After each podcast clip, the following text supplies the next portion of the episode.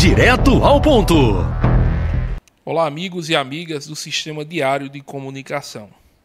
Nos últimos dias noticiou-se uma agressão ao ministro Alexandre de Moraes e sua família na cidade de Roma, na Itália, em todos os meios de comunicação nacional, tendo efusiva e demonstrada aparência em todos os meios de todos os meios possíveis de comunicação. A agressão ao ministro é uma maneira repugnável e agressão também à nossa democracia.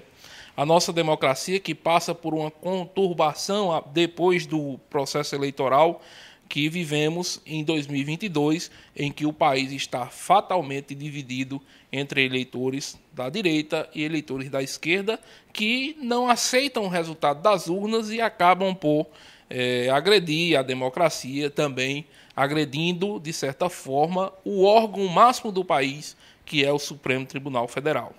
As agressões estão sendo investigadas pela Polícia Federal, inclusive com algumas pessoas já respondendo criminalmente por isso. E aí nós teremos nos próximos dias os próximos passos e os deslindes dessa operação que, que acontece para punir as pessoas responsáveis por esse ato que não deveria ter acontecido em um país que tenta se reerguer, tenta fortalecer a sua democracia. Eu sou Claudenilo Pereira e estou com vocês no Direto ao Ponto. Direto ao Ponto.